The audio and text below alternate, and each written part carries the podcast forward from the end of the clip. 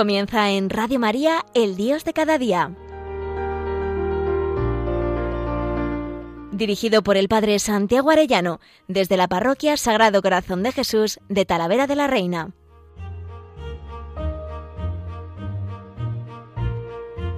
Muy queridos oyentes de Radio María, qué alegría un lunes más con todos ustedes. Y hoy especialmente alegría porque voy a entrevistar a mis papás. Aquí están. Mi papá y mi mamá. mi padre y mi madre. Buenos días. Y quiero especialmente dedicar este programa a algo de lo que yo estoy muy agradecido y es la educación. Son mis padres a quienes debo especialmente la educación que yo he recibido. Luego hay muchos factores del colegio, de los sacerdotes, del seminario, que nos han ido formando, pero la principal educación yo la recibí en mi familia. Quisiera primero presentaros a mi mamá, a la que le debo la vida, por supuesto, y muchísimas cosas, y además que me ha dicho que ella se tiene que ir pronto a preparar la comida, así que ella nos dice unas palabras y luego enseguida ya se marcha. Pero, pero quiero presentaros a mamá, que es Maite, María Teresa Librada, y preguntarte, mamá, eh, ¿cuál ha sido tu experiencia educativa? Pues mi experiencia educativa, la principal educación ha sido en la familia. Eh, quería formar una familia católica y estando al principio estuve unos años excedente, pero luego me, dediqué a la enseñanza, pero sobre todo a educar eh, a mis hijos. Hubiéramos querido tener muchos hijos, pero mm, Dios quiso que solamente tuviéramos dos hijas y un hijo, sacerdote. Los demás, todos, los trece niños que nacieron, vivieron, unos fueron prematuros, otros murieron de cinco meses, pero bueno, los, a los tres que vivieron quise inculcarles el, el amor a la familia, la educación principal católica y a pesar de, estar unos años excedente dedicándome a ellos, también cuando volví a ejercer la enseñanza, seguí educándoles continuamente en la educación familiar. Y mm, bueno, de, de, todas maneras estoy contenta de haber hecho esa función porque ha sido bastante buena y completa la educación de mis hijos. Damos gracias a Dios, yo te doy muchas gracias mamá por la vida, también por el testimonio eso de al final fueron 16, 15 embarazos, ¿no? Sí, y uno, gemel y uno de gemelos. Uno de gemelos. Y se murieron eh, 13 hermanitos míos que estarán en el cielo ayudándonos. Que todos siempre damos gracias a Dios, pero, pero yo también quiero darte gracias a ti, mamá, por todo ese testimonio. Yo sé que además tienes muchas experiencias eh, en la escuela, de testimonios bonitos de yo he conocido compañeras tuyas de trabajo, después a los años cuando ya eras sacerdote, que me agradecían mucho la labor que tú habías hecho acogiéndoles cuando llegaban jovencitas y profesoras, pero también sé que con los alumnos pues has tenido una labor preciosa, ¿no? Y bueno, tienes también anécdotas muy simpáticas. Cuéntanos sí, alguna. Tengo la anécdota de un niño que era muy inteligente, tenía 10 años, y todos los días cuando terminábamos las clases a las 5, Mm, siempre las profesoras nos, quedábamos de 5 a 6 una hora para corrección de exámenes, para preparar las tareas del día siguiente y veía que este niño siempre no se marchaba con los demás y me decía, señorita, ¿quiere que le ayude a limpiar las mesas? ¿Le ayudo a borrar la pizarra? ¿Quiere que le ayude algo? Y yo le decía, se llamaba Daniel, le decía, pero Daniel, que te estarán esperando en tu casa. Dice, ya sé que hay gente en casa, pero no me espera nadie. Y es que estaba pasando por una separación de sus padres y el niño, que ya llevaba la llave ya en el cuello para, porque sabía que cuando llegara a casa no iba a encontrar a sus padres. Entonces se le hacía, se le hacía las horas eternas y, se quedaba siempre de cinco a seis ayudándome. Porque Eso me parece precioso porque notaba el cariño que tú le dabas y en cambio no notaba el cariño pues en casa, ¿no? Tantas veces eh, lo que llaman el síndrome de la niña herida, que no hay quien te está esperando y no hay quien te acoge, ¿no? Y también tenías alguna con algún gitanillo. Sí, un gitanillo de los que ven, tenía 24 niños y uno de ellos era gitanito, que era del poblado de Santa Lucía. Y un día le dije si le dije, pero ¿por qué no se llamaba Jesús? Y le dije, pero ¿por qué no quieres aprender a leer, Jesús? Y dice, señorita, ¿para qué voy a aprender si me hay de morir? y entonces me hacía mucha gracia porque eh, se dedicaba los, sus padres a coger cartones de las basuras y él vivía y ellos vivían en una especie de carromato y se conoce que decía bueno para qué me interesa leer si total él en su mente que tenía entonces seis años decía, ¿para qué voy a aprender a leer si me he de morir, señorita? Decía. Me hacía mucha gracia. bueno, todos nos vamos a morir, pero es verdad que, que, nos toca darnos, ¿no? Yo el otro día lo pensaba, la de veces que mi madre me habrá dicho ordenar el cuarto, estudia, y tantas veces yo refunfuñando, y sin embargo, gracias a eso, pues al final vas ordenando tu vida. También sé que has dado catequesis, has dado Sí. clases de religión. Sí, me tocaba dar todos los todos los semanas, dos o tres días eh, de catequesis a grupos desde primero de primaria a sexto. Y durante 25 años estuve dando catequesis, también pertenecía al coro parroquial, al coro de la de nuestra parroquia de Cizur. Y bueno, haciendo labores así un poco. Ahora ya pues cuando me jubilé ya dejé las actividades de de la parroquia del coro, aunque también procuro colaborar en lo que puedo. La verdad es que en el ambiente de la familia ha sido siempre como muy alegre. Y en las sobremesas y cantando, yo me acuerdo en los viajes, ¿no? Que íbamos cantando. Mi madre tiene muy buena voz.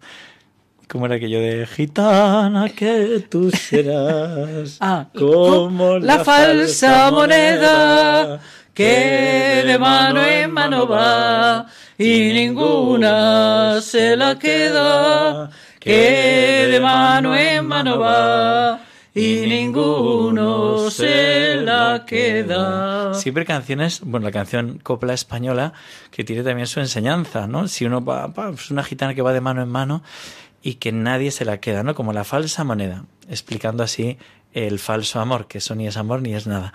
Así que yo muy agradecido, mamá. Bueno, ahora disculpadme porque tengo que preparar la comida, ¿eh? Y hasta um, otro día y muy buenos días. Gracias, mamá. Adiós. Y ahora me quedo con papá. Muy bien. Pues vamos a preguntarle a papá que además de bueno, de educarnos en la familia como padre, eh, pues ha sido también educador y también ha tenido muchos cargos de responsabilidad. De hecho, en Radio María se le conoce por, por un programa de Radio María y, y muchas veces hablando en claves de educación. ¿Por qué es importante la educación, papá? Pues porque el ser humano es el único ser en el mundo, frente a los demás, a las criaturas vivas, que si no se le da educación, se queda absolutamente atrofiado. Es decir, un cervatillo sale de las entrañas de su madre y se pone de pie y sabe cómo buscar inmediatamente la ubre y ponerse a mamar.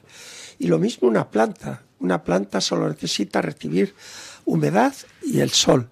Y la planta crece en función de aquello que naturalmente eh, le permite lo mejor. Si la planta como ser, diríamos, no consciente ni con vitalidad ni con razones de, de, de, de, una movilidad, pero cada uno tiene en su propia naturaleza el código por el cual permiten desarrollar y llegar a su plenitud. El ser humano no. El ser humano en cuanto nace necesita seguir atendido por alguien que le vaya enseñando a comer, enseñando a, vivir en lo más elemental. Y en el proceso de la vida tendrá que ir aprendiendo a afrontar las diversas opciones que la propia vida te va ofreciendo. Sin educación, el hombre atrofiaría todas las potencialidades que en el ser humano existen. Todas, físicas, psíquicas, materiales, de tal espirituales. De tal manera que lo que no se cultiva en el ser humano se atrofia. Puedes tener una voz maravillosa, puedes tener un oído finísimo, pero si tú no lo cultivas, ese oído no llegará al, al desarrollo de su potencialidad. Es muy interesante el ver cómo pues grandes eh, músicos pues tenían unas facultades enormes, pero nadie se había cuidado de, cultivar su potencialidad. Y entonces, pues se dedicaban a cantar las coplas del entorno, las coplillas del pueblo, las jotas del día de la boda de uno, hasta que un gran maestro escuchó Y es historia de muchos cantores con voces prodigiosas que de pronto descubren que esa voz tiene un potencial enorme. ¿Quién le dedica un tiempo exigente para que esa voz adquiera las tonalidades y la posibilidad que tiene implícita, pero que si no desarrolla, en vez de ser un caruso, entre comillas, pues será un joterillo de pueblo divertido. Yo te he escuchado, papá, muchas veces, eh, pues como claves educativas que me han marcado, aparte por educarme a mí, que también te estoy muy agradecido. Lo decía antes de mi madre y ahora lo digo de mi padre igual. Eh, pero, por ejemplo, hoy en día es como muy propenso quien educa mucho el aspecto físico o el aspecto simplemente literario o psicológico o de historia o de... Y a ti te he escuchado alguna vez el esquema de que hay que educar eh, con criterios, con hábitos y con la piedad, ¿no? Con los criterios de educar el entendimiento, con los em, criterios, hábitos, educar la voluntad y con la piedad, educar el alma. ¿Cómo ves este aspecto de la educación integral de la persona? Bueno, eh, la propia palabra integral define ya que debemos tratar de armonizar la diversidad de aspectos que hay en el ser humano. Pero esto que parece algo que constituía una herencia de, más de dos mil años y, demás, ¿eh? con toda la tradición de Roma, de Grecia y sobre todo del cristianismo, pues parecía que era indiscutible. Pero lo sorprendente en nuestra época es que se ha puesto en duda el punto más importante de lo que para educar se necesita y es en qué consiste ser humano, ser hombre, mujer. Entonces, si en el momento en que tú no puedes decir, no tengo una idea de lo que es ser humano, tampoco puedes saber cómo puedo educar. Mira, eh, lo pongo en este ejemplo, es que uno puede ser ateniense y el ateniense buscaba su educación en el cultivo de la razón y de la belleza. Pero tú puedes ser espartano. El espartano no entendía de, de cultivar la razón, entendía cultivar la espada y prepararse para la guerra. El espartano era un hombre nacido para el combate. Y dice, si la familia y los hijos eh, los hijos eran del Estado y la familia no existía. Eran aquellas mujeres que solo para el engendrar tenían relación con los hombres. Claro, son dos mundos. Yo te educo para qué. ¿Para qué? La primera. Y si no tienes una idea de para qué te educo, da igual. Hay algún hoy, el dilema nuestro es, todo lo que hay en la naturaleza es bueno. Por ejemplo, es que no me apetece ahora estudiar. Es que no me apetece trabajar. Es que el esfuerzo es una cosa mala. Bueno, pues si tú te guías por lo apetencioso, por lo atractivo eh, instantáneo y por aquella apetencia momentánea, evidentemente tú no estás sacando de ti tu mejor tú. Y entonces, ¿qué es lo que ocurre? pues que necesitamos tener en cuenta que no todo, un principio elemental, que no todo lo que tenemos en la naturaleza es bueno.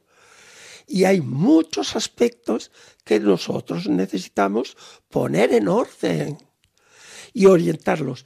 Esto la Iglesia Católica, desde, la, desde muy iniciado el proceso de organización y de estabilización, porque mira, digo una frase que me parece muy importante. La, la Iglesia Católica, nuestra fe, no es sólo un cultivo de la piedad y de la relación íntima con Dios, que es importantísima. Es una civilización. La fe es civilizadora. ¿Por qué? Porque toca la totalidad del, ser humano y pide un desarrollo que necesita del encuentro con los demás. Es decir, nosotros claramente distinguimos entre ser individuo y ser persona. Y entonces está claro que hoy predomina una visión individualista del ser humano, cada uno a lo suyo y el que más chufle dicen en tu pueblo, capador y nada más. Y frente a eso está al revés. La persona que sabe que solo crece es el individuo racional que es capaz de crecer por la relación y el servicio con los demás. Es decir, tener unos hijos me hacen crecer, tener unos amigos me hacen crecer y yo entregándome a ellos les hago que maduren y crezcan y de ahí se pasa a una vida social. Fijaros, como hecho curioso del proceso histórico, yo puedo decir que hay un momento en la historia en que la sociedad deja de ser comunidad. Esto es muy grave. La sociedad ya no es comunidad. Eh, eh, uno ve, estamos acompañando a nuestro hijo y en Talavera, y si te acercas al casco viejo, ves la parte amurallada. La muralla significa la protección hacia afuera, es decir, que los de dentro formaban una unidad, donde el ideal era vivir en comunidad para que entre todos se sacase el bien común. Los de fuera era el peligro. Pero hay un momento en que las murallas se, se quitan o se abren o no se les da más que un valor simbólico, histórico del pasado. Y entonces la ciudad es un cúmulo de personas, cada una con sus criterios, sus vidas, regidas por unas normas municipales, pero sin un espíritu común. No hay una comunidad una sociedad que tiene un ideal comunitario. Y entonces cada uno va a lo suyo y cada cual va.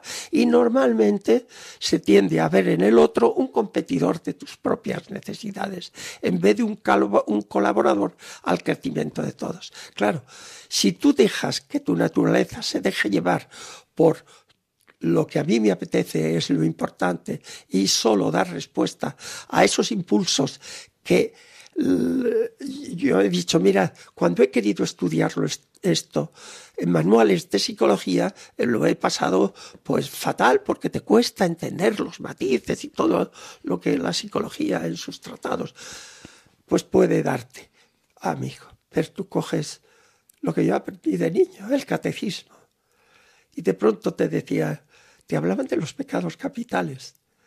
Madre mía, qué tratado de psicología qué tratado de, los, de psicología. Y de pronto te decía, mira, pereza. Y de pronto te añadía al catecismo en aquel que yo estudié. Contra pereza, diligencia. Ya sé que el ágere contra, ponerse en contra, no es suficiente. Pero es importante. ¿Por qué? Porque cuando yo le decía a mi madre, es que ahora no me apetece, me decía, pues ahora lo vas a hacer y en menos tiempo que cuando tenías que hacerlo. No, déjame que lo haga mañana. Mañana no existe. Siempre me repetía lo mismo. Mañana no existe. Mañana tendrás que acudir a otros mañanas. No, ahora, ¿qué tienes que hacer? Venga, hazlo. ¿Por qué? Porque me tenía que crear hábitos contra la comodidad y la pereza. Me hace gracia, papá, que citas a la abuela cosas que tú me has dicho a mí. Y me parece tan precioso la transmisión, ¿no? De, de, padres a hijos y el agradecimiento que tenemos que tener, pues que se nos ha educado desde pequeñito en hábitos buenos, ¿no? En virtudes. Y mm, una cosa que, que, vas comentando en el hilo conductor, que a mí también me has transmitido muchas veces, es que el sistema educativo, pedagógico católico es, es maravilloso, es precioso, ¿no? Que hemos aprendido con San Juan Bosco o con San Vicente de Paul, que le queremos tanto a los paules también y a las hijas de la caridad, y con el mismo San Ignacio. Y en cambio hay como dos versiones, una que hoy es como bastante extendida, el sistema como rusoniano, dejar que el niño crezca según le apetezca, ¿no? O el contrario, que muchas veces es pendular, el jansenista, ¿no? El de acción-reacción como la dureza, ¿no?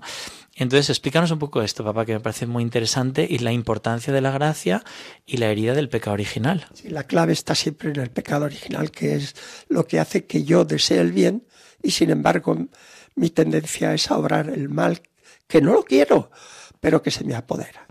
Entonces la única manera que hay para poner orden en este desorden en la naturaleza es en principio crear hábitos de bien. Eso la tradición ya desde Grecia con sus ideales, y ya Roma también en sus momentos de máximo esplendor, sobre todo antes del imperio, en la época republicana de Roma, pues ellos sabían que tenían que educarse para ser buenos ciudadanos romanos, pero había que exigirse. Y entre otras cosas, por ejemplo, un ciudadano romano sabía que tenía que prepararse para la guerra, porque era la única manera de defender los ideales de su comunidad. Pero luego llega el momento de la plenitud, ya no. Entonces hay que traer a gente de fuera para que haga todo aquello que no nos apetece hacer. Y claro, Roma se va preparando para la decadencia y para la supresión del imperio conforme deja de tener como ideal servir con sus ciudadanos para salvar los ideales de, de, la comunidad. Claro, ¿es suficiente los ideales de la comunidad? Nosotros como cristianos decimos que falta, que es muy importante tener constancia y saber luchar y saber esforzarse, pero tienes que tener un ideal mucho más alto. ¿Y cuál es? Es que en vez de decir maduro para servir a la patria, que es importante, yo maduro para aprender a ser dueño de mí mismo y poner al servicio de todos los demás, y, en ese sentido está la patria y la comunidad y el pueblo en el que vives y el entorno de tus amigos y tu familia y tú mismo en la medida en que te exiges para servir más. Entonces, si esto eh, se emborrona, pues lógicamente, pues no sabes para qué sirve el estar aquí. Entonces, Claro, todo esto es eh, intelectualmente, diríamos, a los que nos ha gustado estudiar, viene de lejos, pero la sociedad de una manera o de otra le costó a asumir las ideologías que iban entrando poco a poco diciendo que todo lo que está en el cuerpo hay que darle satisfacción. Esto ya en el siglo XV, los humanistas determinados, que llamamos neopaganos, pues ya defendían todo esto frente a la mirada cristiana. Y nosotros decimos que no, que la naturaleza humana en todos sus aspectos, fijaros bien, hasta en el arte de comer, se puede, no solo en el modo, sino en el gusto. Si no cultivas el gusto, tampoco. ¿Por qué? Porque en el ser humano absolutamente todo tiene que ser cultivado. Por eso tienes que tener un ideal humano, un ideal de hombre. Y para nosotros el modelo de hombre es el cristiano. Claro, esto ha sido la civilización cristiana. Por eso hacía templos y por eso hacía plazas y por eso hacía mercados y por eso hacía calles que conducían a... Todo tenía un sentido de armonía. ¿Por qué? Porque era el espacio de la, la escenografía de la vida de cada día que te ayudaba a ir sacando aquello que tenía, lo que llamamos lo mejor de ti mismo, para ponerlo al servicio de la comunidad. Claro, detrás está el concepto de persona, y eso significa que no soy solo un individuo, donde yo, para mí, me, que es la famosa frase, que es fundamental tenerla clara, es decir, yo, me, mí, conmigo, para mí, pues pasa a ser un desgraciado. Porque es yo solo yo, todos los demás, en la medida en que me ayudan a, sacar mi ansia de yo. Yo, me, protagonista, mi ensimismamiento. Dice, conmigo, para mí. Ah, amigo, no, no, no. Claro que tengo que tener un yo. Yo. Soy yo, soy, y fui creado como un ser único e irrepetible. Yo. Y debo cultivar mi persona, me, quiero amigo, contigo. y para ti. Me encanta, papá, que me, me, vas recordando, pues eso, los criterios, los hábitos. Y yo no quiero terminar, que nos quedan pocos minutos, sin subrayar que en casa eh, todo esto siempre se ha, se ha dicho que se puede vivir con el corazón de Jesús entronizado, con las romerías a la Virgen, con la confesión, con la Eucaristía, con el rosario en familia. Sin mí no podéis hacer nada, con la ayuda de la gracia. Para terminar, papá, unas palabras sobre cómo hay que educar también con la ayuda de la gracia, de los sacramentos. Sí, bueno, eh, está claro que si uno se conoce, todo esto se queda en, teoría que es una opinión. Ay, qué bonita, también es bonito el cristianismo. Pero no sirve de nada si esto no lo llevas a la práctica. Y en la práctica tú te das constantemente cuenta de las contradicciones en que vives. Y entonces, yo siempre he dicho una frase que igual os asombra. He tenido una devoción enorme a la Eucaristía. Pero si ese Dios reducido a cosa para estar cerca de nosotros, hecho pan y, vino, que es un prodigio doctrinal, es decir, el anonadamiento de Dios como cosa, cuando no quiere que seamos ningún ser humano algo, sino alguien, y Él se hace algo para estar cerca de nosotros. Entonces, claro, Dios mío, ¿quién es Él? y Él se hace cosa para poder intimar y estar con Él. Yo siempre decía esta frase, si solo existiese la Eucaristía y no hubiese propuesto la confesión, sería un ideal horroroso, porque vería la grandeza de Dios, la proximidad de Dios, y yo siempre imposibilitado para acercarme a Él. Y entonces, claro, he agradecido sobremanera el don de la confesión. ¿Por qué? Porque me restaura la misma gracia que del que está en el pan escondido o disfrazado, como queráis. Pero gracias a eso, a mí me permite con humildad acercarme a mi Señor en la Eucaristía. Pero porque le he pedido perdón y me ha dado por medio del sacerdote. Y no solo es que, a la venga, ya te perdono. No, no, es que Dios se ha olvidado de mis pecados. Es que es tremendo. Bueno, papá, pues muchas gracias. Me encantaría estar horas hablando contigo y con todos los oyentes. La gran, el gran pedagogo es Cristo, que nos enseña a pedir perdón, nos perdona siempre, nos enseña la misericordia. La gran pedagoga es la Iglesia, que nos ha transmitido todo esto. Yo he recibido de mis padres, pues las convicciones grandes solo educa el que ama, se transmite lo que se goza. Necesitamos de la gracia para poder vivir conforme a la, verdad y al bien. Así que nada, que muchísimas gracias a todos, queridos oyentes de Radio María, y hasta pronto. Gracias, papá. Gracias, mamá. Adiós a todos.